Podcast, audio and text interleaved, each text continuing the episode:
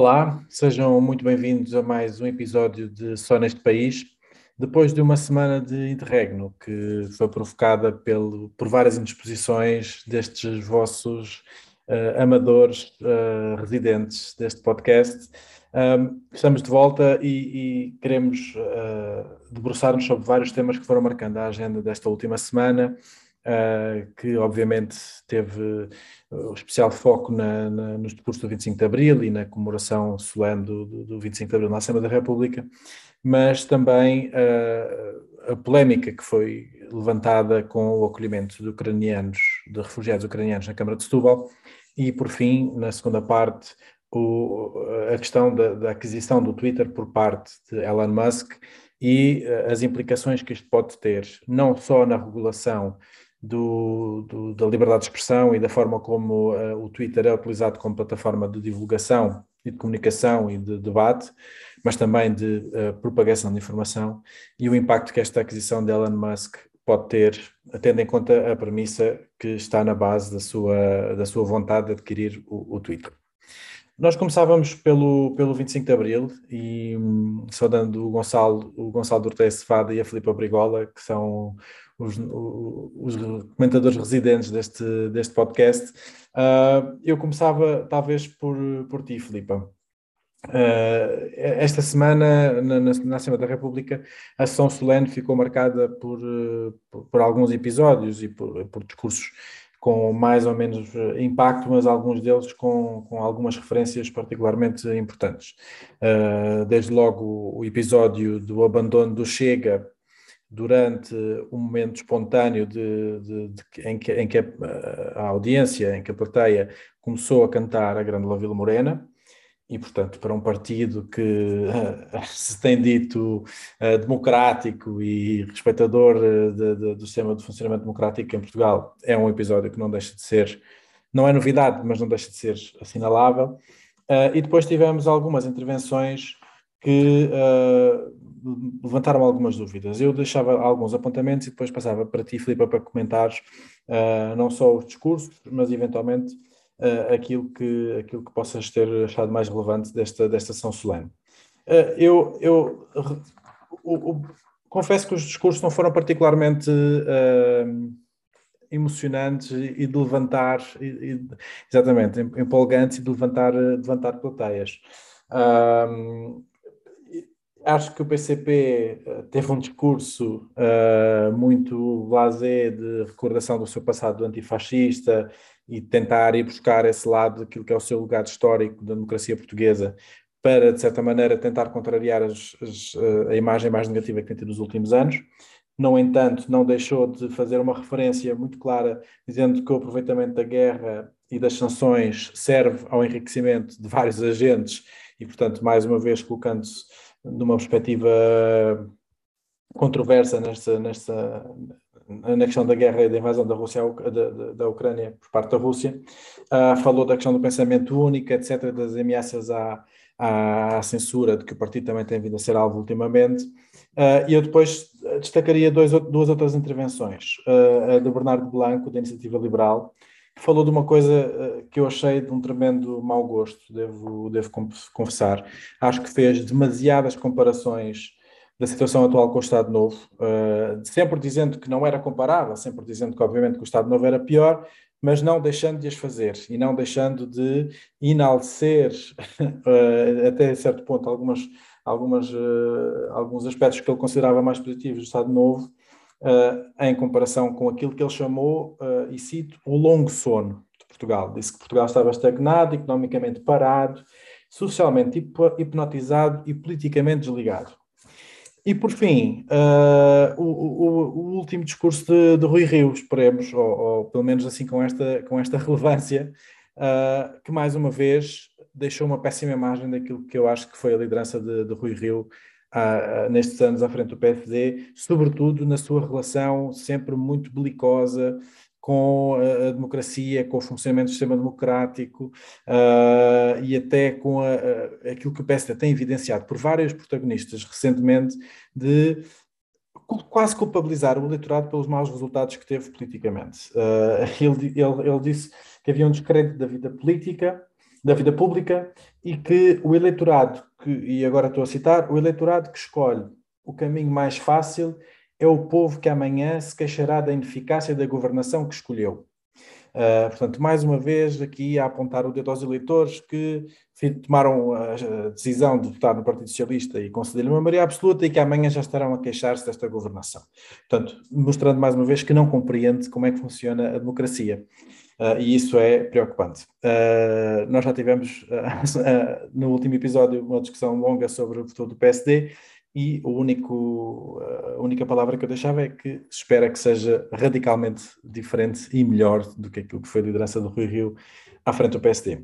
Posto isto, dos outros discursos, não acho que tenha havido assim mais nada a, a assinalar, a não ser, de facto, como já referi, a saída do, do Chega, Tu vês algum significado político nesta, neste abandono, algo que, mais uma vez, é, é preferível ignorar no sentido de não dar uh, gás a, às intenções do Chega, que no fundo são essas, não é? Que se fale, que se, que se tenha, que tenha uma repercussão mediática, ou por outro lado, achas que, que de facto é um, é um ponto que tem que ser assinalado e que nós devemos uh, discutir publicamente por, por, por ter alguma relevância política?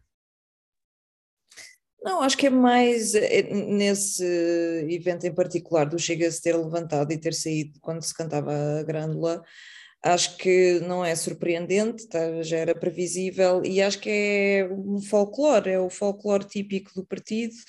Eles querem que se fale sobre isso, querem bater com a mão no peito e dizer não, nós não estamos quando se canta a Grândola Vila Morena. Uh, e portanto nós somos meio patetas também se tivermos a apontar o dedo e a dizer ah, estes malandros fascistas que não, se, que, que, não ficaram a cantar a Grande Vila Morena. Portanto, acho que realmente o melhor, a melhor estratégia é acabar por não dar a importância que eles querem que se dê, porque no fundo o que querem, é, isto é um, está, para eles está carregado de simbolismo, não é? Tudo isto está carregado de simbolismo, portanto não se dar a, o, o significado que se quer, acho que acaba por ser a melhor estratégia. De resto, do, do, resumo que tu fizeste, eu concordo muito com o que tu disseste, não tenho muito a acrescentar. Uh, eu tive a ver também os discursos, só não consegui ver o do Rui Tavares, infelizmente.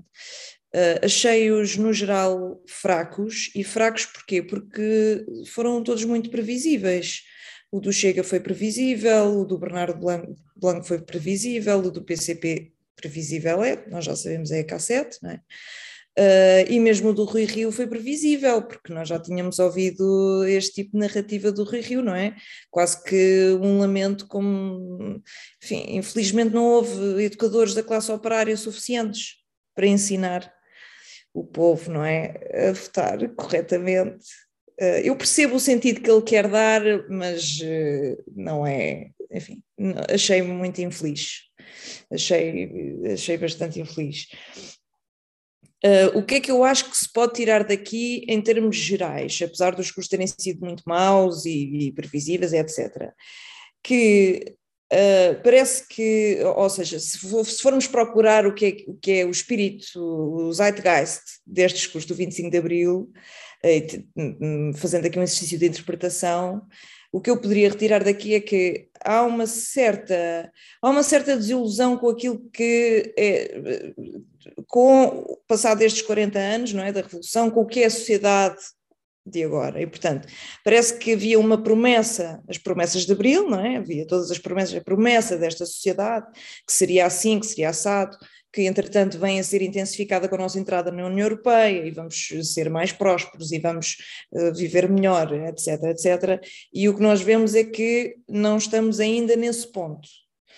Agora, temos também de fazer um exercício de uh, comparação e pensar, bom, nós já nós estamos muito bem, claro que não vamos estar a comparar com 1973, nós de facto somos uma sociedade, estamos enquadrados, somos uma das sociedades mais prósperas do mundo, estamos no bloco mais, um dos blocos mais ricos do mundo.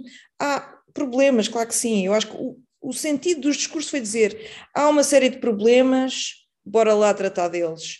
E acho que o grande sentido de todos os partidos que não são o PS, que não está no governo, é dizer, eh, eh, é, no, no fundo, pressionar para dizer nós temos agora uma chance durante quatro anos de estabilidade, é preciso fazer alguma coisa para colmatar uma série de, de falhas uh, que ainda existem, não é? Que persistem na sociedade. Acho que foi mais ou menos isso. Queria só uma última nota sobre o eu não desgostei do discurso do, do Marcelo, acho que foi inteligente ir buscar a referência às Forças Armadas, tendo em conta também o contexto, não é? Achei o discurso do, do Santos Silva, enfim, um, um bocadinho reciclagem de outros discursos do 10 de junho, mas ele disse, disse uma frase que eu, que eu gostei muito e que tem muito a ver com, quando se falamos disto é outra questão, mas quando se fala com, sobre a imigração e sobre a integração de migrantes no nosso país, etc., e na Europa, em que ela às tantas ele fala do, do, do, do, nosso território, portanto ele está a falar do patriotismo e dos, e dos eh, portugueses no estrangeiro, etc., e diz que o, o, nosso território não é um território geográfico, é também um território geográfico, mas é mais que isso, é um território espiritual que habita em cada um de nós. Eu identifico muito com isso, eu acho que isso faz muito sentido, porque todos nós, nós somos imigrantes, não é? Estamos fora do país e somos muito críticos às vezes até do país, mas o país não sai de nós, não é? Está em nós desta forma espiritual sempre, acho que não... É, é, o, nosso, é o nosso lado Cavaco Silva, que nunca saiu de Boliquém, portanto... Exatamente, exatamente. mas eu estou totalmente de acordo contigo sobre Sim. esse ponto. Sim, e pronto, era só, queria só dar esta nota do... Sim, sim, eu também, tam, também confesso que não foi o discurso que mais me empolgou, mas que também registrei essa parte como sendo algo que me tocou também uh, ao sentimento que vou, que vou trazendo. Gonçalo, eu antes de, antes de, passar, antes de passar a palavra, e, e, e há aqui vários pontos eh, para comentar em relação aos, aos diferentes discursos que já aqui trouxemos e que, que fomos comentando, mas há, houve aqui uma, uma frase em particular de Rui Rio durante o discurso que eu acho que uh, me suscitou muitas dúvidas e eu tentei dar um bocadinho o benefício da dúvida, uh, não cair em julgamentos uh, precipitados, mas confesso que ficou aqui a moer um bocadinho uh, e não consegui perceber exatamente o que é que o, que é que Rio queria dizer, que é, há um momento da intervenção dele em que ele refere é preciso nós recuperarmos a autonomia face à atual lógica de funcionamento da comunicação social. E eu acho que isto, uh, infelizmente, cola muito com a imagem que ele, que ele já tem, que ele foi demonstrando ao longo dos tempos, que, já era, uh, pelo qual já era fortemente criticado durante os tempos em que era Presidente da Câmara do Porto, de não lidar bem com, com a comunicação social, e isso foi-se vendo mesmo ao longo da, do, do, da campanha. Mas eu confesso que me suscitou muitas dúvidas ao ouvir isto daquele que ainda é o líder do maior partido da oposição. Uh, uh, essas, estas insinuações da lógica do funcionamento da comunicação social, como se houvesse um enviesamento da comunicação social para garantir um determinado tipo de establishment, não é? de, de manter o status quo. A interpretação que eu fiz, sinceramente, e poderás discordar e, e, e até, até apreciaria que o fizesses porque seria bom sinal, porque eu estaria errado, mas a sensação que eu fiquei foi que ele estava a deixar algumas insinuações de que havia um excessivo, uma excessiva colagem da comunicação social à manutenção e à perpetuação do, do PS no, no, no poder. Uh, e, e, confesso que não é uma situação que me deixa muito confortável, uh, porque uh, não só desvaloriza o papel da comunicação social em Portugal, que é importantíssimo, mas também nos deixa de pé atrás sobre quais é que seriam as propostas uh, políticas de Rio. Queres comentar esta? Tens uma interpretação diferente desta, desta minha análise? Uh, que avaliação fazes? Vou-te desiludir porque não tenho uma interpretação muito diferente de ti sobre isso. Um, e, e, eu vou responder a essa questão, uh, mas antes disso, acho, acho que é preciso fazer aqui alguns comentários. O Rui Rio teve, aliás, eu acho que conseguiu o Oscar do pior discurso do 25 de Abril um, é, não deixa de ser surpreendente. Um, por um lado, que seja um líder derrotado uh, uh, consecutivamente em legislativas, que seja esse mesmo ainda líder derrotado e de saída a fazer esse discurso. Um, isso revela de facto essa, essa obsessão com a centralização desse mesmo poder e do mediatismo uh, dentro do PSD. Um, e, portanto, já a escolha da, da, pessoa em si foi fraca e o discurso em si foi péssimo. Um, a lenga-lenga uh, uh, de culpar os eleitores ou, ou, os cidadãos pelas escolhas que fazem, bom, quer dizer, isso é a democracia uh, e bem-vindo à democracia, é o que apetece dizer. E eu acho que o Rui Rio tem desde os tempos da Câmara do Porto, e eu, eu estudei no Porto, e, e, portanto, quando tirei o curso no Porto, de facto, ele era o presidente da Câmara, e ele tem uma relação muito, muito complicada. Poderia ser a comunicação social, mas poderia ser qualquer outro tipo de associação ou, ou, ou instituição da cidade, ou neste caso do país. Também o tinha com os teatros e com, com, as, com a cultura, uh, quando tentou. Uh, eh, um, de maneira um bocado até acéfala, uh, um, tirar o Fantasporto do Rivoli, por exemplo. Bom, e portanto, Rui Rio tem um problema com tudo o que seja contrário àquilo que ele pensa. Um, e, portanto, esse é o problema. É uma pessoa que, de facto, tem essa dificuldade em lidar com uh, opiniões contrárias, com uh, contraditório, com debate, com oposição. Um, e, portanto, há uma espécie de cultura de caça às bruxas uh, que ele próprio encerra em tudo aquilo que diz e, e na sua própria prática política.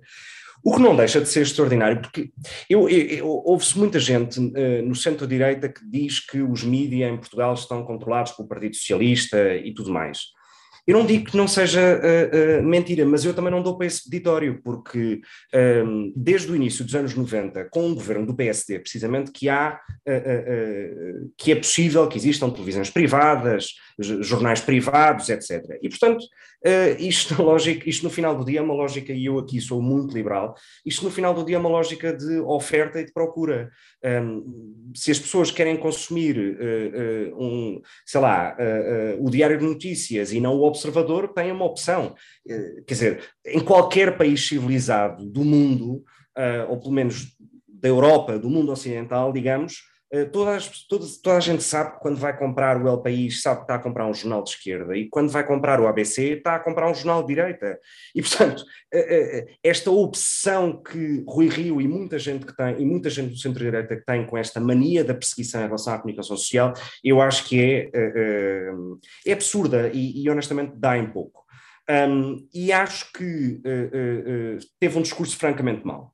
No entanto, eu queria acrescentar uh, uma outra coisa que me parece que também é uma questão de seriedade, que é uh, um, o PS, e no caso Pedro Delgado Alves, teve uh, de longe o melhor discurso do 25 de Abril. Um, não só porque me parece, enfim, é um deputado com excelentes qualidades de, de oratória, de, de, de, tribuna, digamos assim, uh, é um bom tribuno, tal como era Paulo Rangel, como acusava Rui Rio, um, e, uh, e, portanto, acho que fez de facto um excelente discurso uh, na forma, no conteúdo, no exemplo que dá da tal menina que nasce em 2022. Um, e, e, e, consegue de facto fazer esse paralelo sobre a diferença absurda que era nascer em 74 e nascer em 2022, seja para rapazes, seja para raparigas. Uh, talvez é, é, muito mais abissal a diferença ser uma menina a nascer em 2022 do que em 74 um rapaz, uh, uh, mas, de facto, mas de facto fez um excelente discurso. No entanto, apesar de tudo isso e apesar da forma, do excelente conteúdo, um, falta, e isto está claramente em linha com o PS e com António Costa e com este governo, que é há uma ausência de rasgo há uma ausência de uh, uh, looking forward, há uma, há uma ausência de pensar o país do futuro. Um, porque, de facto, há, há uma espécie de listagem uh, profundamente positiva e que tem que ser relembrada sobre as conquistas do 25 de Abril, ou melhor, aquilo que o 25 de Abril abriu. Um, a escolaridade obrigatória, uh, o Serviço Nacional de Saúde, uh, um, enfim, o acesso à Europa, uh, e tudo mais, mas não há um pensar o país do futuro. Uh, não, há uma, não há um pensamento sobre, ou não, se, não há nenhum tipo de, de, de, claim ou de, ou de manchete que se possa fazer sobre o PS quer de facto, uh, ou pensa sobre, uh, sei lá, alterações climáticas, sobre um, o futuro do trabalho, a robotização e de que forma é que isso vai impactar. Portanto, não há essa visão de futuro uh, e eu acho que foi isso que faltou. Se me perguntas, uh, existiu em algum dos outros discursos? Bom, eu não os ouvi todos, mas nos discursos do Chega, da Iniciativa Liberal, do PCP, do PS e do PSD, que foram os que eu ouvi, um, tampouco existiu. E, portanto, eu também acho que um, esta ausência que acho que é notória, mas esta, esta ausência de pensar o país do futuro, uh, o PS não a tem porque também não é puxado para a ter, porque a oposição também não a apresenta uh, e, portanto, está muito confortável uh, no papel de, enfim, elencar os ganhos e as, as, as, enormes alterações estruturais dos últimos, das últimas décadas um, e, portanto, não se vê obrigado a pensar o país do futuro porque ninguém pede porque ganha eleições sem isso uh, e, portanto, não se compromete. E eu acho que esse, essa falta de rasgo uh, é uma coisa que faltou uh, ao PS, mas e às oposições também, naturalmente. Concordo, concordo muito com isso. Falta muito Sim, isso. Curiosamente, quem, quem alinhou por esse, por esse discurso, não, nos, não na sessão solene do 25 de Abril, mas no debate do Orçamento do Estado, foi o Rui Tavares Fez uma, fez uma intervenção muito. Eu não ouvi o discurso do Rui Tavares, talvez esteja a ser injusto Não, não, não. Foi, eu, eu, acho que o discurso dele do 25 de Abril, enfim, não, não, não vou dizer que foi mau, mas foi um discurso que não, que não foi muito impactante, mas o discurso que ele fez na, no, na, no, encerramento, na, portanto, na última intervenção do Orçamento do Estado, foi precisamente nessa, na direção daquilo que estava a dizer, uh, dizendo, fazendo elogios ou, ou uh, relevando os pontos positivos do Orçamento do Estado, mas dizendo que a meta da convergência com a Europa era insuficiente, que era preciso ir mais além, que era preciso não, não alinhar pela bitola dos anos 90 de, de, da próxima, que era é, é o discurso do Cavaco, não é? De que nos temos que aproximar dos nossos parceiros europeus, etc. É, ele fez essa, um bocadinho, pegou nessa ideia que estavas a dizer, que é preciso ir mais além, que é preciso pensar no país um bocadinho para além de, de, nos focarmos só nessa, nessa convergência. Portanto, tens aí um, um apontamento de, é Sim, a narrativa dele foi sempre dizer não queremos regredir nem um milímetro no Estado Social, portanto, as conquistas estão aqui, estão para ficar, mas nós queremos, não queremos ficar por aí. E queremos Exato. ter esta visão de futuro. Para quê? Para A, B, C, depois enumerou uma série de coisas e eu acho que foi muito construtivo, foi muito bom. Sim. Bem, uh, nós uh, não, passamos à frente deste, deste tema e vamos uh, falar, talvez brevemente, sobre um caso que eu acho que assume particular gravidade uh, pelas notícias que foram sabendo. Eu vou tentar ser o mais rigoroso possível na, na apresentação do caso para não uh, sermos acusados que estamos a, a tomar partido ou que, ou que estamos a, a, querer enviesar a opinião através da ocultação de factos, mas aquilo que nos foi dado a conhecer Uh, foi que uh, na Câmara de Setúbal, depois veio-se a saber posteriormente que não tinha sido só na Câmara de Setúbal, que havia outras câmaras uh, pelo país fora onde isto tinha acontecido, mas que na Câmara de Setúbal, em particular, a associação que estava responsável pelo acolhimento de refugiados ucranianos teria o envolvimento de pessoas que poderiam estar ligadas ou ter simpatias pró-russas, e pró-russas não, com, não no sentido de serem pró-russas, de serem russos ou de partilharem sentimentos patrióticos com a Rússia, mas no sentido de serem pró-regime Putin e pró-narrativa e retórica de, Putin nesta, em toda esta invasão.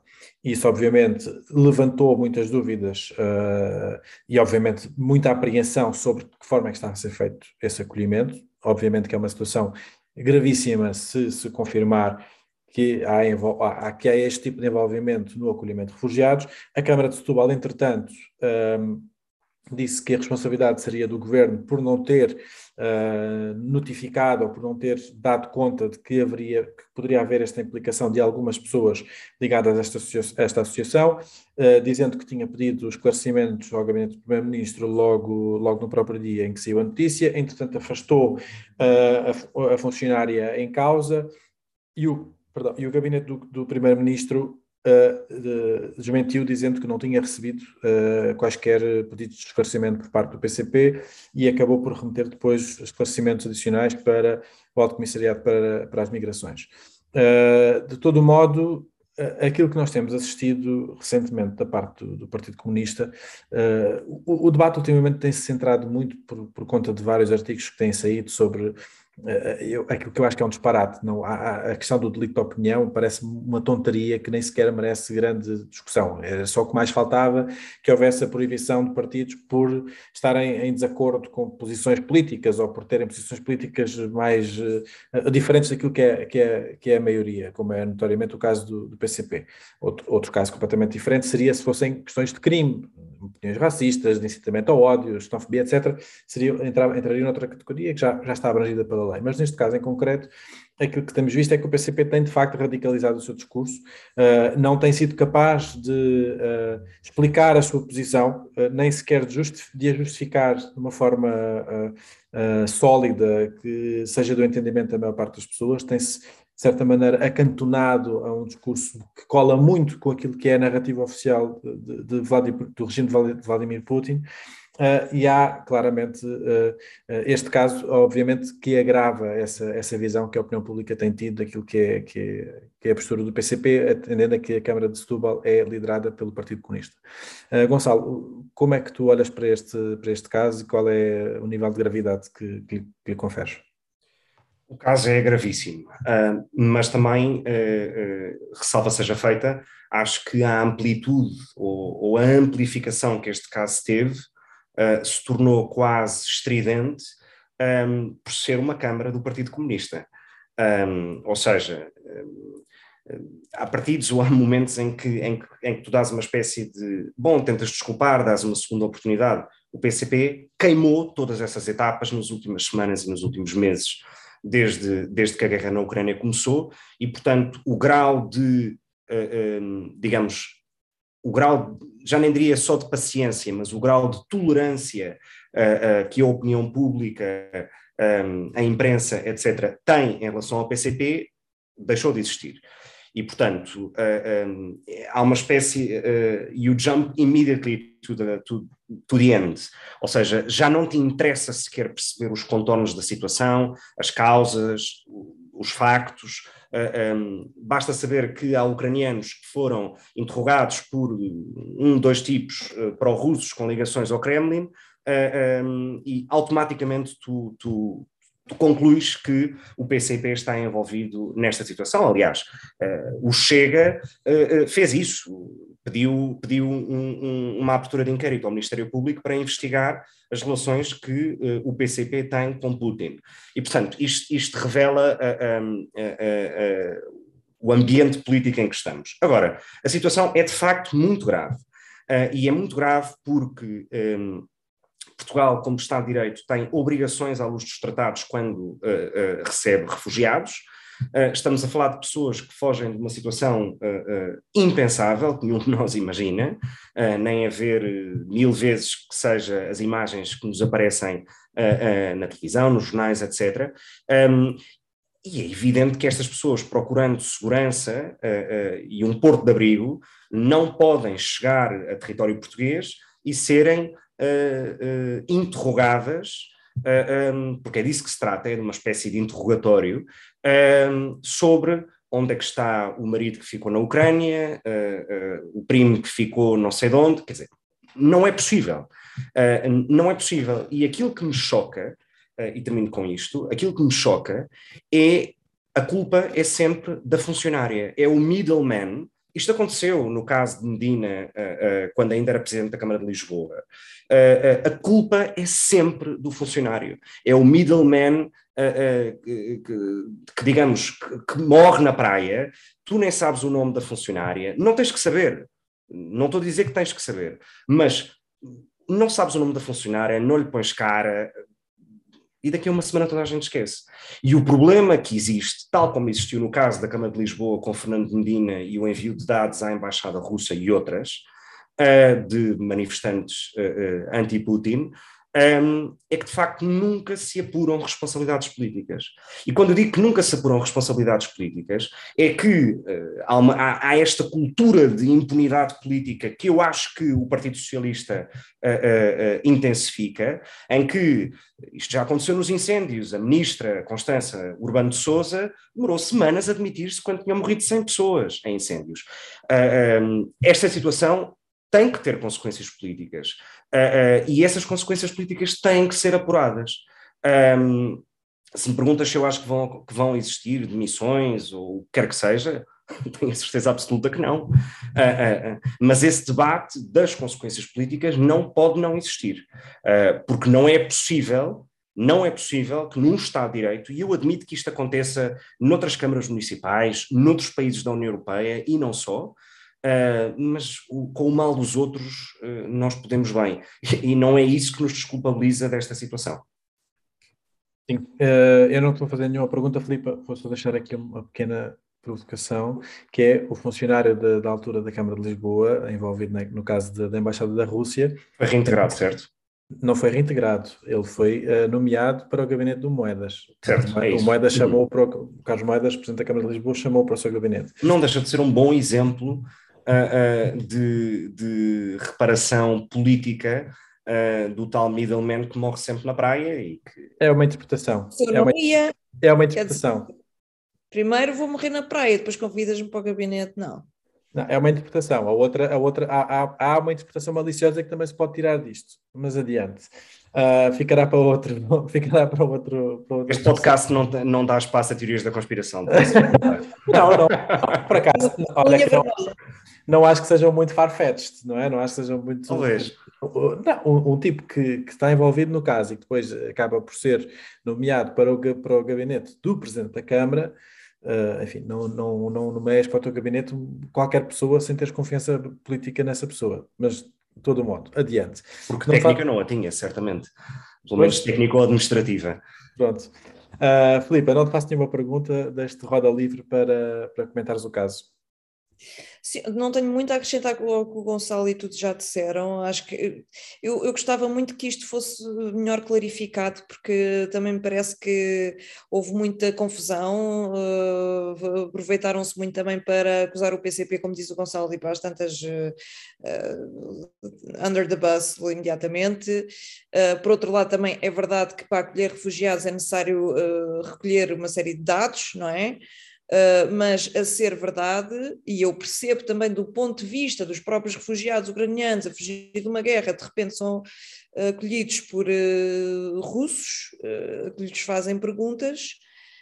eu percebo, percebo o desconforto. o que eu gostava era que, que isto fosse absolutamente clarificado, porque já é demasiada confusão. Uh, e acho que o caso de Lisboa foi, foi também muito grave, este será mais grave ainda e eh, já é demasiada confusão. E existe uma coisa que se chama Regulamento Geral de Proteção de Dados, para além de tudo o resto, e portanto convinha uh, respeitar a lei em que fosse aí. Muito bem. Uh, esperemos então por, por uma clarificação mais cabal de tudo isto e, acima de tudo, que situações destas não se repitam para, para a proteção da integridade dos refugiados que nós queremos acolher em, em Portugal. O, o, último tema de, deste episódio, uh, como tinha referido no início, é uh, um que tem marcado muita atualidade internacional, mas que também tem feito mexer a nossa pequena bolha do Twitter em Portugal sobre a discussão do que virá a ser este espaço sagrado para, para tanta gente uh, e que papel poderá vir a assumir agora o Twitter uh, após uh, ter tomado conhecimento que Elon Musk se preparava ou que, que ia adquirir o Twitter. E eu vou deixar só aqui alguns números. portanto, ele vai. o preço da aquisição, de acordo com aquilo que foi veiculado na, na, na imprensa, é de 44 mil milhões de dólares. Uh, não faltaram uh, notícias sobre uh, o compromisso a que Elon Musk faltou quando se decidiu, de uma forma brincalhona, com muitas aspas, dizer que resolveria o problema da fome no mundo se as Nações Unidas lhe apresentassem um plano, um roadmap para, para o efeito, dizendo que custaria 6 mil milhões de dólares. As Nações Unidas Uh, chamaram, portanto, chamaram o bluff e Elon Musk entrou mudicio calado nessa discussão, uh, não obstante, para depois adquirir por 44 mil milhões de dólares o, o Twitter. Uh, esta é uma discussão que vai muito para além de, desta da, da, questão da aquisição ou da propriedade, porque Elon Musk afirmou como sendo um dos, um dos seus principais cavalos de batalha a ideia de garantir a total liberdade de expressão na plataforma. e isto vai contra aquilo que tinha vindo a ser até a própria estratégia de afirmação do Twitter, por oposição ao Facebook. O Twitter introduziu uma série de medidas e de mecanismos de controle na sua plataforma que são bastante, no meu entender, superiores à forma de controle da, propagação de informação falsa, etc., que o Facebook tem vindo a aplicar, e, no meu entender, mais positivo. Um, Obviamente, a, a, a, proibição que teve da, da, da, presença de Donald Trump no Twitter também foi muito impactante e também uh, foi um passo muito, muito significativo nessa estratégia de impedir discursos de propagação de ódio, sobretudo após a invasão do, do, do, do Congresso o ano passado.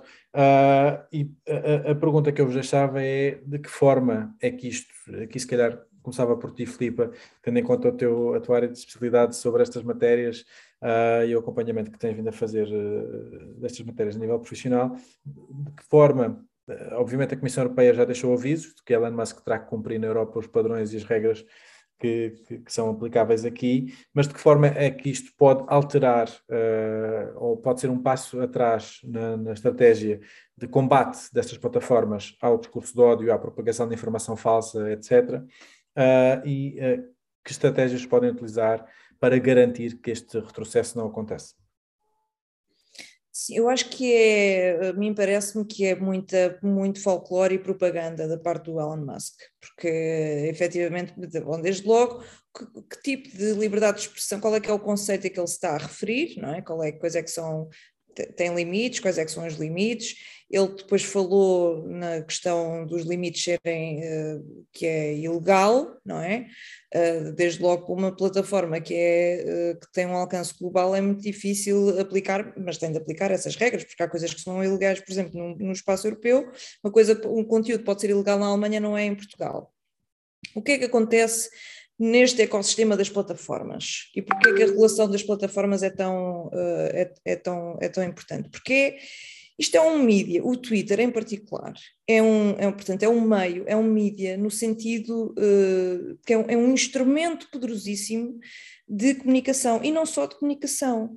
Uh, também é, é, onde se, veicula, uh, se veiculam opiniões, portanto, onde os políticos, onde os decisores ao mais alto nível mundial veiculam as suas opiniões e até as suas decisões. Portanto, isto é, uma, é de, um, de um poder, de um alcance inimaginável. O que é que acontece? A função editorial não é idêntica ao mídia, mídia, tradicional e por isso é que não é um mídia tradicional. E não é idêntica porque o conteúdo que é gerado no Twitter é gerado pelos, pelos utilizadores. E aqui começa o problema, porque o que é gerado pelos utilizadores por cada um de nós por dia são centenas de milhões de tweets. Centenas de milhões. Portanto, seria impossível, seria um, um género de uma total estado de natureza uh, cibernético se não houvesse um mínimo de moderação de conteúdo feito pela própria plataforma.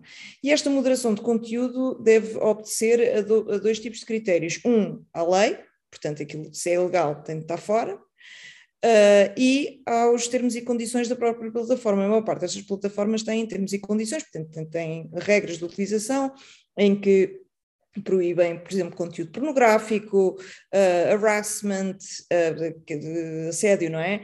Uh, discurso de ódio, etc. O problema é que aí já estamos a, entrar, a entrar na zona cinzenta, no grey area, onde certas decisões, e sobretudo quando elas são aplicadas a pessoas com grande preponderância política, como foi o caso do Trump, são muito controversas. E porque nós também, nós cidadãos e pelo, pelo menos eu, uh, fico muito desconfortável quando vejo uma empresa a tomar uma decisão que eu não sei baseada em que critério, uh, ou a tomá-la, digamos, de forma unilateral, sozinha, sobre quem é que pode ou não pode estar, com o mero argumento de que não, mas isto é uma empresa privada e portanto aqui são estas regras. Não. A partir do momento em que nós temos um alcance uh, potencialmente universal, que tem efetivamente um impacto brutal, não pode ser assim. E por isso é que, quando Elon Musk fala em liberdade de expressão, esquece que já há, há quase dois anos que a União Europeia, a Comissão Europeia propôs, era isso que estavas a referir, João, propôs uma, uma proposta de legislação, uma proposta de regulamento que vai entrar em vigor muito em breve, foi agora as negociações foram agora terminadas, e que estipula finalmente uma série de regras que as grandes plataformas vão ter de respeitar. Isso vai acabar desde logo com a incerteza legal e vai acabar com as ansiedades dos cidadãos que vão passar a saber porque é que o algoritmo funciona assim e não assado. Porque é que eu estou a ver este tipo de conteúdo e não aquele? Uh, vai, vai, dar também aos utilizadores a possibilidade de, uh, de, de, se, de se queixarem se o seu conteúdo for removido, de terem recurso a, a, a, disputa alternativa de, desculpa, resolução alternativa de disputas. Então, há uma série de novos, novos instrumentos que simplesmente o Elon Musk pode ignorar, mas não na Europa. Isso não vai mais acontecer, nunca mais. Portanto, eu acho que é, foi, é, foi mais uma espécie, foi uma, uma campanha, uma campanha de imagem da parte dele e não tanto uma coisa que efetivamente vai. Não, não, acho que seria muito difícil haver esse retrocesso, voltarmos atrás Uh, porque não é possível, não é mesmo possível viver em.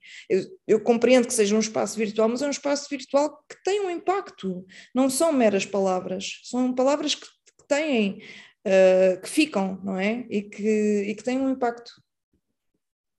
Sim, eu, eu posso deixar o apontamento de esperar que isto. Uh tenha o mesmo efeito que o RGPD, de se transformar de uma regulação europeia, se transformar no ponto de referência uh, a nível global, uh, sobretudo ao nível dos Estados Unidos. E, o Reino Unido já está, o Reino Unido está neste momento está, tem uma tem uma bill em, em preparação, em discussão.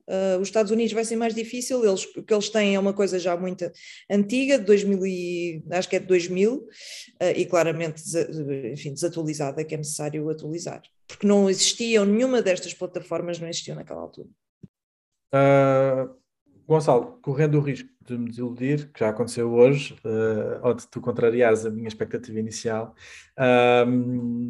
eu arriscaria que traz uma visão um bocadinho diferente sobre isto uh, e sobre a forma como, a, a partir do momento em que a empresa é privada e será adquirida por um novo proprietário, passará a adotar as regras de funcionamento uh, que esse seu proprietário determinar.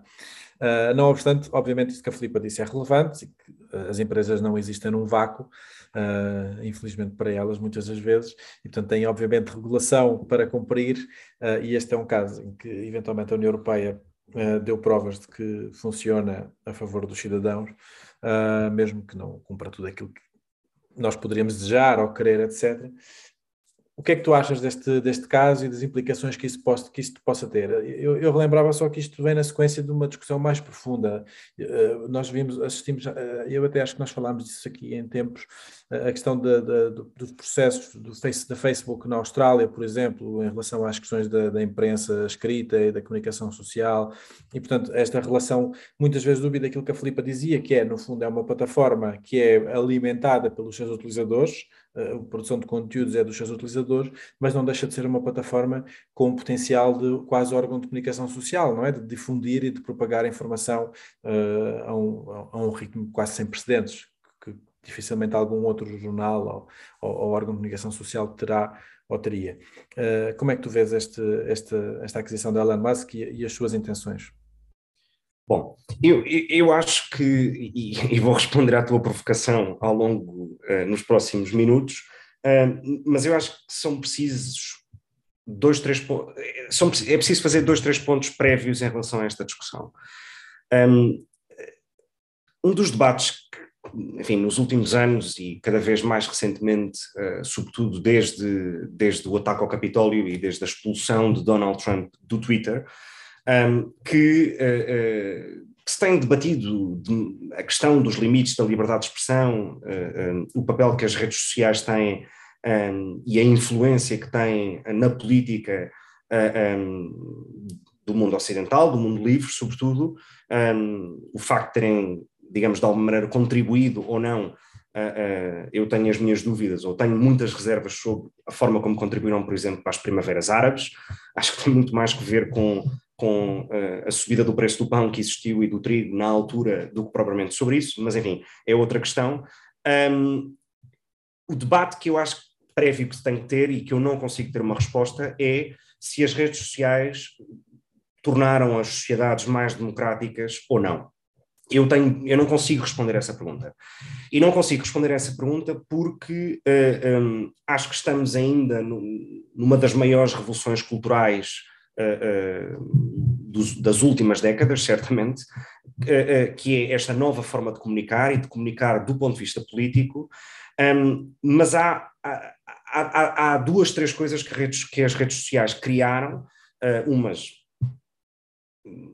menos más, mas eu acho que em geral, francamente más, todas elas.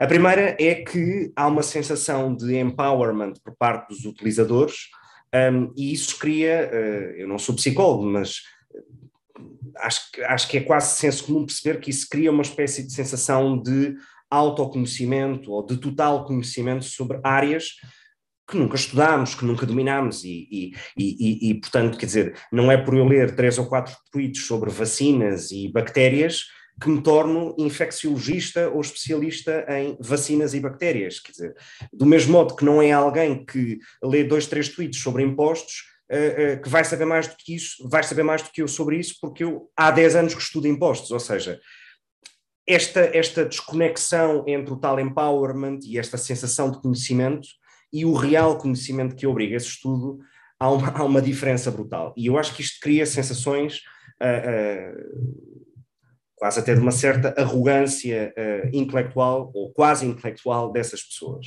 ou de muitas dessas pessoas.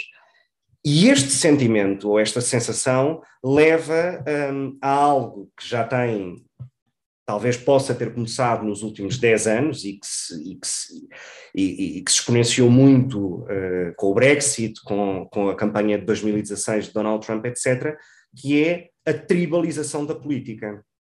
Uh, o Twitter, aliás, pela sua limitação de caracteres e o facto de não permitir essa edição, cria essa. Uh, eu até pareço a Raquel Varela a falar, mas nisto ela tem razão, que é cria essa capacidade, é, limita a capacidade de alguém desenvolver qualquer tipo de pensamento minimamente estruturado ou pensado, porque tens uma limitação de caracteres e, portanto, o que tu buscas é o soundbite, eh, o tweet, no fundo. um, e essa tribalização da política não é uma coisa boa para a democracia. Não é. Não é porque tu extremas posições, porque queimas totalmente qualquer tipo de ponto de contacto, uh, ou, ou, ou, ou, de, ou de digamos, ou de combinação do que quer que seja, de concórdia, etc., não é possível. Um, e, portanto, nesse sentido, eu tenho as maiores reservas sobre os benefícios que, rede, que as redes sociais trouxeram. Um, relativamente à questão concreta uh, uh, do, do, do Musk e da compra do Twitter, etc., se me perguntasses se eu achava bem que o Trump tivesse sido expulso, a minha resposta ia ser exatamente a mesma. Ou seja, numa sociedade democrática, num Estado de Direito, vive-se vive o império da lei, e ainda bem. Um, e, portanto, se há uma lei que não é feita pelas redes sociais, não é feita pelos uh, uh, milionários uh, de São Francisco e de, e de, Silicon Valley, não é feita por essas pessoas, fazem muito lobby, é certo, e toda a gente sabe disso, mas não, até porque é legal, mas não é feita, e, portanto, tudo o que seja contrário à lei, a lei em si tem mecanismos para uh, uh, uh, penalizar, para multar, enfim, tem o seu enforcement, digamos. E, portanto, um, se tu me disseres que a direção, o board do Twitter quer ser mais, quer ir além da lei, quase no estilo passo escolha além da troika, portanto, quer ir além da lei, isso é uma opção do board uh, do Twitter ou de qualquer outra plataforma. Uh, uh, e, portanto, se quer uh, proibir pessoas de propagar qualquer tipo de notícias ou fake news ou o que quer que seja, ou não quer, isso é uma opção do board. O board do Twitter, num seu momento, quis expulsar Donald Trump, e eu acho bem, mas o, board, o mesmo board do Twitter acha que o líder dos talibãs que proíbe meninas de irem à escola para lá dos 11 anos ou dos 12 anos, deve continuar no Twitter, ou o Ayatollah do Irão, ou uh, uh, uh, Maduro na Venezuela. É uma opção. E o Twitter tem essa liberdade para fazer, do mesmo modo que tem a liberdade para fazer o contrário. Ou seja, onde é, onde é que eu quero chegar? As redes sociais criaram uma espécie de uh, uh, medo pelo cancelamento.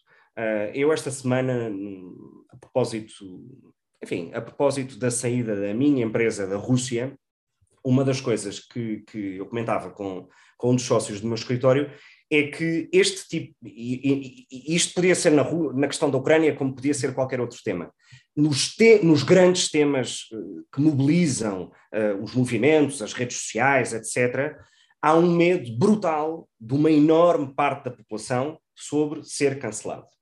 Um, porquê? Porque isso gera a tal exclusão, isso tribaliza, e eu acho que aqui peço desculpa, mas há uma, há uma pressão wokeista brutal para o cancelamento que leva à tribalização. Uh, há muitos que já são tribais, mas há outros que se tornam tribais como reação ao tal wokeismo, digamos assim. Um, mas aquilo que eu acho é que há muita gente que, muita gente, muitas empresas, que adotam esta postura uh, uh, de medo do cancelamento, precisamente por terem esse mesmo medo contra o cancelamento. Ou seja, uh, fazem um embrace de algum tipo de temas, alinham por um lado, num lado dos temas, com medo de serem canceladas. E hoje o medo de ser cancelado tem um impacto económico brutal. Eu tenho clientes que continuam na Rússia, clientes, portanto, empresas europeias que continuam na Rússia e, e perdem, e hoje dizem, eu perco mais dinheiro em continuar na Rússia do que em sair da Rússia. Porque a percepção a, tal, o tal medo da censura existe. E eu acho que isso as redes sociais são uh, enormes culpadas, e o algoritmo e tudo isso são enormes culpadas desta cultura de cancelamento. E, portanto, se Donald Trump volta ou não volta, se o tipo do Klux Klux Klan volta ou não volta, isso a mim, honestamente, é indiferente. porque aquilo que me preocupa é que não haja um cumprimento da lei das pessoas que estão no Twitter ou noutras redes sociais. E isso resolve-se de uma, de uma maneira muito simples, que é a autenticação. O problema das redes sociais tem que ver com a quantidade de trolls e de robôs e de uh, fake profiles, etc., que proliferam na internet. O problema é a autenticação. Porque eu, se estiver autenticado e, uh, uh, enfim, num ato de dupla personalidade, de, enfim, doença mental, disser ou escrever uma barbaridade qualquer que seja em si mesma um crime, seja acoso sexual, seja, enfim, divulgação de, pornografia infantil, qualquer coisa que esteja tipificada no Código Penal, eu, se estiver identificado como autenticado, sou, vou ser indiciado em crime. E, portanto, para mim, o problema resolve-se com a autenticação. Um, e não veria, honestamente, mal nenhum em que isso de facto se tornasse obrigatório. E acho que isso talvez tornasse as redes sociais um ambiente muito mais um, saudável ou menos tóxico como aquele que existe. Sendo que eu acho que é muito importante, desculpa, João, não sei se és, é muito importante garantir a possibilidade de os utilizadores manterem a sua anonimidade. O anonimato, certo, anonimato. Filipa, mas é, que, mas, é, mas é que este é que é o mas meu ponto. sejam humanos, a é? questão, é? a questão da autenticação, a questão da autenticação é, isto, haverá certamente mecanismos legais para o fazer, mas a questão da autenticação é autenticação em relação às plataformas. Uh, eu, o meu nome é eh, Gonçalo, mas se eu quiser ter nas redes sociais uh, as minhas iniciais e ninguém saber que eu me chamo Gonçalo, podia ser Gonçalo ou Guilherme, quer dizer, é indiferente. Mas Sim. aquele utilizador, se for praticado um crime, a rede social tem um mecanismo de identificar aquela pessoa. e eu acho que é por aí que passa. Tu não acabas com o anonimato no sentido público, Uh, uh, mas tu tens que dar garantias, quer dizer, repara, tu quando queres fazer trading de ações ou ETFs ou o que quer que sejas em plataformas estilo redes sociais, tipo eToro, por exemplo, onde tu compras e vendes ações, se quiseres, em segundos. Uh, eu posso ter um nome X, digamos, mas a plataforma sabe quem eu sou tem o meu BI, tem a minha morada, tem um comprovativo de morada, até porque aquilo depois tem informação fiscal que tem que entregar às autoridades fiscais, naturalmente, porque tens ganhos ou, ou o que seja. Por que não criar um mecanismo semelhante? Em que os outros utilizadores não têm que saber quem eu sou, se eu não quiser aparecer, mas a plataforma tem esse poder. E se de facto tiver, existir um infringement por parte da minha parte nessa rede social, eu tenho que ser uh, uh, uh, avaliado, no sentido, tenho, tenho que ser responsabilizado por isso, no fundo. Sim, eu acho bem, acho, acho que faz sentido, acho que essa proposta de acabar com os bots é uma, é uma excelente proposta, até porque nós sabemos quando se, uh, as políticas de, de, combate à desinformação, o que se tem feito ao nível da União Europeia é muito perceber, uh, partir do princípio que a desinformação é um fenómeno sistémico e, portanto, não é um post individual quem constitui e configura desinformação, não é? É a manipulação dos sistemas das plataformas e essa manipulação é feita muitas vezes com base nessas, nessas, nessas estratégias. Portanto, garantir essa autenticação eu acho que seria um, um dos uma das respostas. Agora, sempre com grande uh, equilíbrio face àquilo que já falámos hoje, que é o RGPD. Portanto, não vamos estar a. Concordo. Não, uh, vamos por aí fora, porque as plataformas já sacam tantos dados. Certo. Filipa, mas há, mas há uma coisa que eu concordo e, e que espero que fique claro ou que, que, seja perceptível para, todos, para vocês e para, para aqueles que nos ouvem, que é, para mim, o layer principal é a lei. Um, tudo aquilo que vá contra a lei tem que ser responsabilizado. Ponto. Se as plataformas querem ter uh, uh, outro tipo de filtros para além da lei, eu acho que isso está no exercício da sua liberdade. Uh, o Twitter é uma empresa pública e, portanto, pública no sentido é, é, é cotada, um, e portanto, se quer ter outro tipo de layers do género, não quero que existam utilizadores que publiquem informações falsas sobre o Covid-19. Não quero que existam uh, uh, negacionistas do clima. Eu também não quero. Ah, mas aí. Eu também não concordo com essas pessoas. Acho que aí mas... nós discordamos. Não percebi. Eu acho que aí eu e tu discordamos, porque quando as plataformas, e nós contamos pelo, pelos dedos de uma mão, têm o alcance que têm estas, uh, deixam de ser uh, meros espaços privados, passam a ser um efetivo espaço público. E, portanto, é, isso significa que têm de ter uma responsabilidade acrescida. E essa responsabilidade acrescida é precisamente a do respeito, da proteção, da defesa da liberdade de expressão. Se este é uma plataforma, é um meio, é um instrumento pelo, através do qual não só políticos como todos nós nos expressamos, Uh, e, e, desta forma tão, uh, tão universal uh, e, e, com um alcance tão grande, então eu acho que tem, o tipo de responsabilidade da plataforma em ter ou não ter Trump, ter ou não ter discurso Covid, não é. Sabes o que é que eu acho? É que nós não podemos. A questão é que nós não, não podemos, ou não acho que devamos ter um, um, um discurso com dois pés e duas medidas, que é quando achamos que a opinião é contrária à nossa, achamos bem que saia e quando achamos que é a favor da nossa, achamos bem que fique. E eu estou a tentar aqui ser, ou demonstrar que sou coerente neste ponto, que é, eu se não me interessa uh, saber o que é que o Donald Trump diz, não o sigo. Exatamente. Uh, as simple as that. E estou a exercer essa minha liberdade. Uh, e, portanto, se o que o tipo diz são barbaridades, na maioria dos casos, as pessoas que o seguem estão na sua liberdade de ler. ou seja, se, se na, digo sempre, dentro, de, de, digamos, das balizas da lei. Esse é o ponto. Uh, uh, e, portanto. Me permitem, eu acho, eu acho que se tu, se tu fizeres essa ressalva no final, dentro das balizas da Só lei. Só queria fazer uma pergunta, não te desiludi, espero.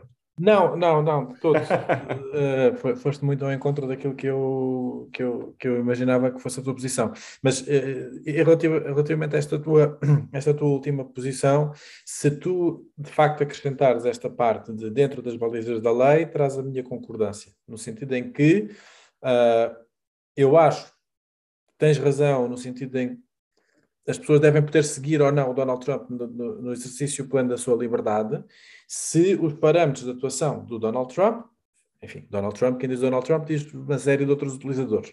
O Ayatollah do Irão, por exemplo. Sim, se forem dentro dos parâmetros normais do funcionamento da liberdade de expressão, do funcionamento das sociedades democráticas, etc. Porque se forem, repara que o Twitter não, uh, não baniu o Trump quando ele escreveu o COFEF ou quando ele dizia os disparates todos que dizia e as inanidades que dizia e que disse durante os quatro anos em que foi presidente.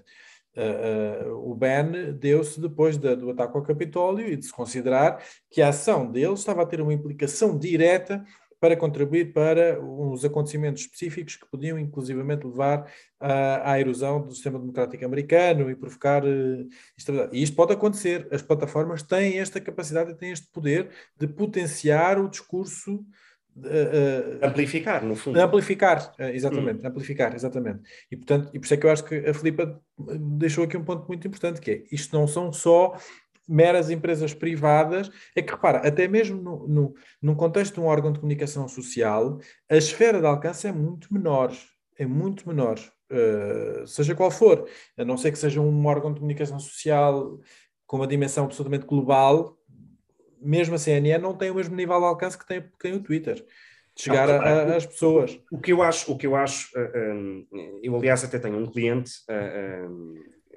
um, que tem um negócio muito interessante, no sentido em que o que os tipos fazem é Big Data Process de informação do Twitter.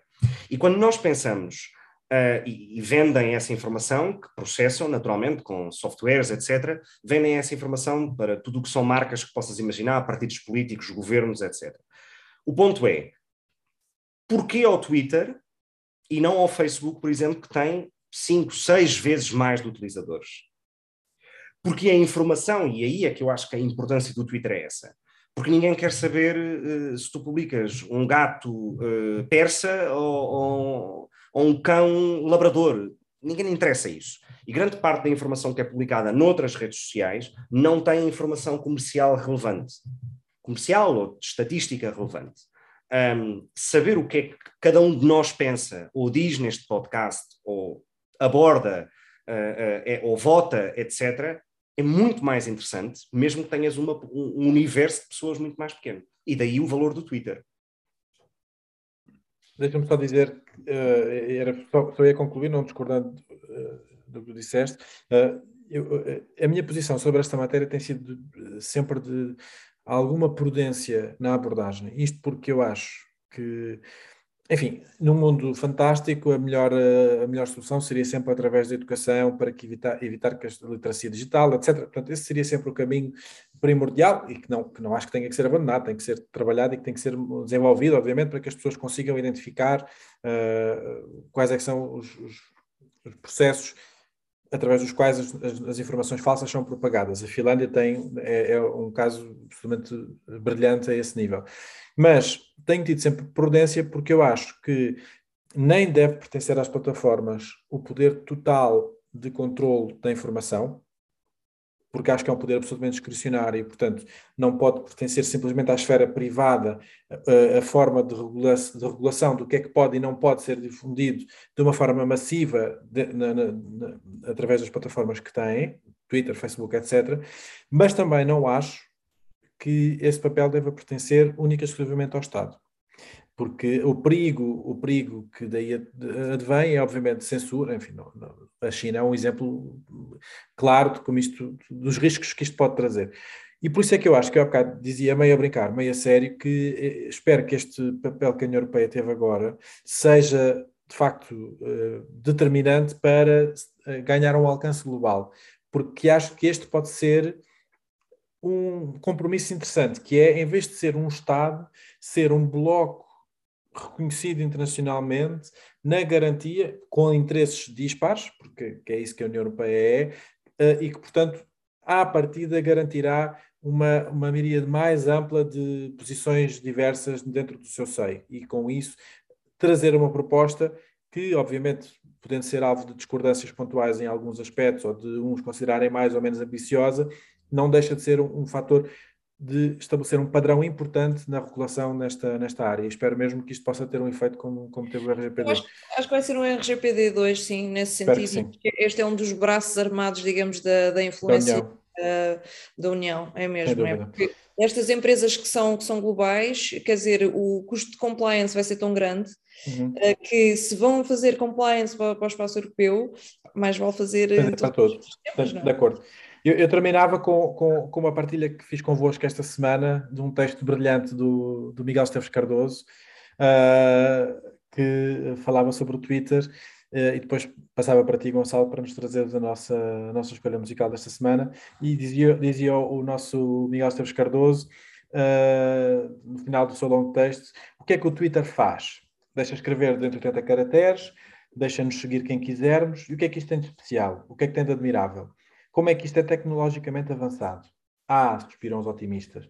Pode ser que agora dê para editar os nossos tweets. Olhem só que sonho, que impossível maravilha em 2022 podermos escrever um disparate e depois, sustenham por favor as vossas respirações, ir lá tirar as gralhas ou mesmo alterar uma frase. De que se lembrarão a seguir? O poder do Twitter está nas pessoas que lá estão. O Twitter é só um servidor. Chorar por causa da mudança de dono não fica bem a quem é livre. Acho que esteve muito bem. Esteve muito acho bem. que alinhamos todos quanto a isso, certo? Acho que sim, acho que sim. E posto isto, para terminar, Gonçalo, a escolha musical pertence-te esta Bom, semana? A escolha musical desta semana espero que não seja muito controversa para os nossos ouvintes que nos ouvem e que, e que são da mesma família política que eu, mas vai ter vários significados. Um, passámos o 25 de Abril, estamos a três dias de celebrar a grande vitória de Ayuso uh, em Madrid, portanto falta um ano para celebrar esse grande dia. Um, e coincide com a saída de cena de Pablo Iglesias, essa figura mítica da esquerda revolucionária da última década na Europa. Um, e eu trago a música de um cantor espanhol que se chama Ismael Serrano, portanto é uma música de intervenção uh, bastante bem conseguida, no sentido, era o tipo que cantava nos congressos do Podemos uh, desde, desde, que, desde que nasceram daquele, daquelas tendas de camping das Portas do Sol, um, e a música um, eu gosto muito, chama-se Papá Cuéntame Outra Vez. Um, e, e, e, é, é uma música que eh, eu diria quase que é a grândula Vila Morena uh, do outro lado da fronteira. Uh, e, portanto, para celebrar estas várias coisas, o 25 de Abril, etc., esta semana, uh, um eleitor de centro-direita que nunca usou um cravo no 25 de Abril, que é o meu caso, mas que não tenho nenhum problema quanto a isso. Acho que é muito mais uma espécie de apropriação simbólica que a esquerda uh, injustamente muitas vezes faz, porque a direita historicamente o permitiu. Um, esta semana uh, uh, trago-vos um, Papá Cuenta-me outra vez de Ismael Serrano. Muito bem, eu uh, com isto encerramos. Uh, acho que foi uma excelente escolha, inesperada uh, para mim. E, e, e, e, saudar, de facto, só fazer um último apontamento, que foi o Dino Santiago no Palácio de São Bento, ao lado do Primeiro-Ministro, com uma t-shirt a dizer preto, estás na tua terra. Portanto, de facto, se mais, se mais nada, pelo menos o 25 de Abril trouxe-nos esta liberdade de poder estar na residência oficial do Primeiro-Ministro com uma camisola com este, com este teor e com esta mensagem política forte. Uh, e acho que isso eh, será uma, uma conquista uh, que Abril nos deu, que espero que nós nunca mais percamos. Camaradas, companheiros, amigos, muito obrigado por mais esta, por estarem connosco em mais este episódio. Voltaremos para a semana e até lá.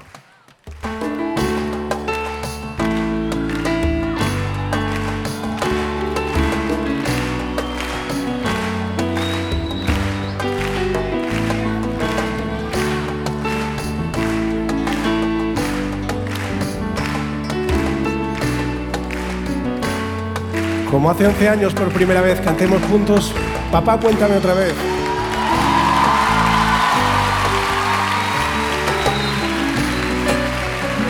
Canta conmigo. Papá cuéntame otra vez ese cuento tan bonito de gendarmes y fascistas y estudiantes con flequillo y dulce guerrilla urbana en pantalones de campana y canciones de los Rolling y niñas en minifalda. Papá, cuéntame otra vez todo lo que os divertisteis, estropeando la vejez a dictadores y como cantaste al ver y ocupasteis la Sorbona en aquel mayo francés, en los días de vino y rosas. Papá, cuéntame otra vez esa historia tan bonita de aquel guerrillero loco que mataron en Bolivia y cuyo fusil ya nadie se atrevió a tomar de nuevo y como desde aquel día todo parece más feo. Papá, cuéntame otra vez que tras tanta barricada y tras tanto puño en alto y tanta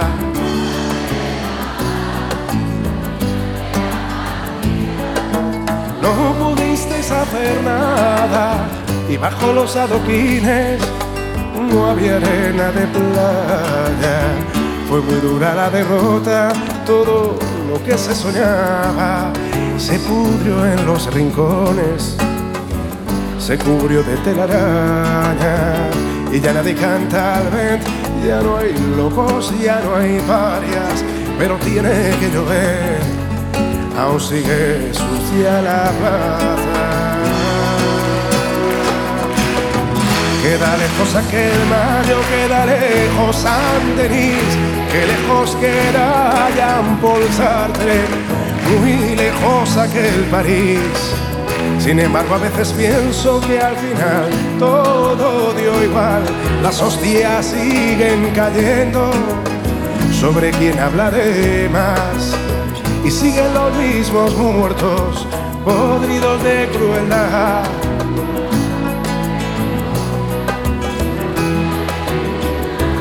Ayer morían en Bosnia, ahora mueren en Bagdad. Ayer morían en Bosnia, ahora mueren en Bagdad.